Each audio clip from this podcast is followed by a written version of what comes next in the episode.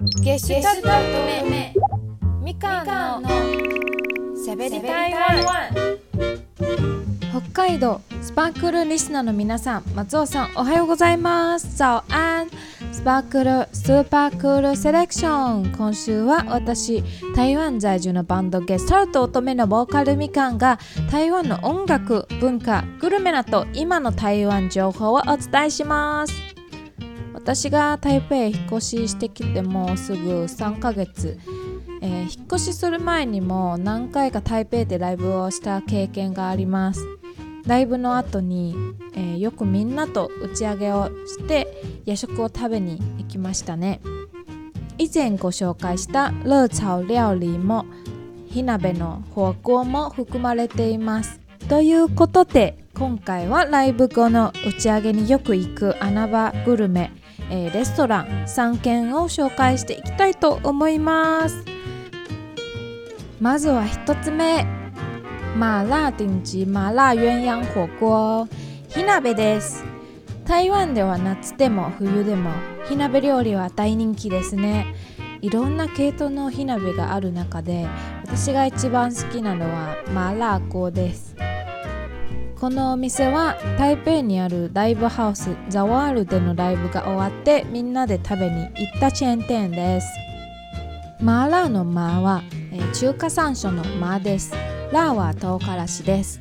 この2つを香辛料をベースとしたスープに野菜肉団子魚鶏肉などを入れて、えー、煮込み薬味を入れたごま油をつけて食べる料理です。店によって違いますがほぼ辛さを調整できます。辛さが少し苦手な方でも食べられます。今回紹介したマラーというお店は食べ放題なのでお肉や野菜具材は好きなだけ食べられますね。体力を消耗したライブの後にぴったりタンパク質を摂取できる良いチョイスですね。火鍋といったらヤシャン火锅もかなりおすすめです。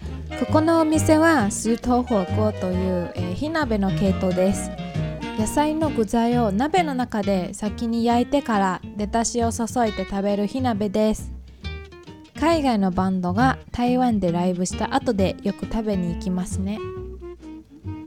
続きまして限定味生猛海鮮というお店です。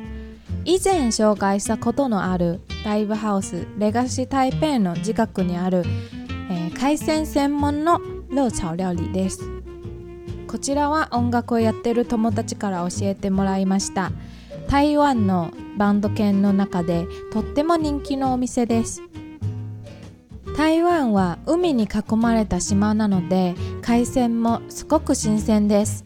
みんなでワイワイ食べる海鮮専門の熱炒料理は人気で、えー、美味しさの上でコスパもすっごく高いのでみんなに愛されてます。